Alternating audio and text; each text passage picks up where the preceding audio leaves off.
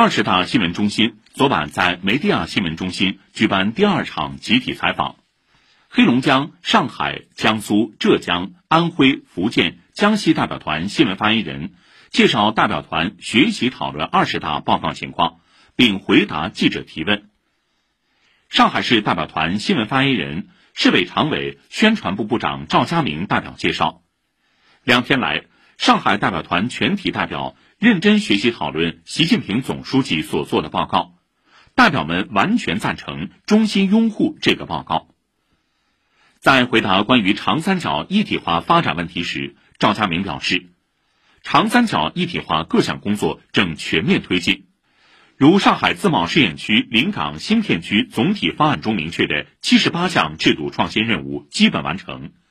长三角科技创新共同体建设顺利启动，其中一批关键核心技术攻关项目取得重要成果，基础设施互联互通水平持续提升。医保一卡通异地门诊可以直接结算。在回答人民城市建设进展情况时，赵家明说：“习近平总书记在考察上海期间提出的‘人民城市人民建，人民城市为人民’重要理念，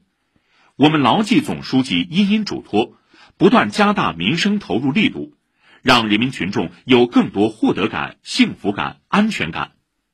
一是大力实施民心工程。”党的十九大以来，上海启动新一轮旧区改造。七月下旬，上海市中心城区连片二级旧里改造工作提前收官，为持续三十年的重点民生实事画上圆满句号。二是探索城市治理现代化，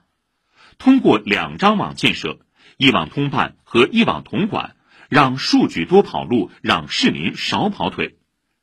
三是坚持把最好的资源留给人民，聚焦一江一河，推进公共空间建设。黄浦江沿线四十五公里、苏州河两岸四十二公里岸线相继贯通开放。上海还大力推进公园城市建设，计划在“十四五”期间新增各类公园六百座以上。赵家明说：“我们始终牢记总书记经常强调的四句话，就是坚持人民至上。”紧紧依靠人民，不断造福人民，牢牢植根人民，为人民服务、为市民办事，是我们工作永恒的主题。因为总书记说过，共产党就是给人民办事的，就是要让人民的生活一天天好起来，一年比一年过得好。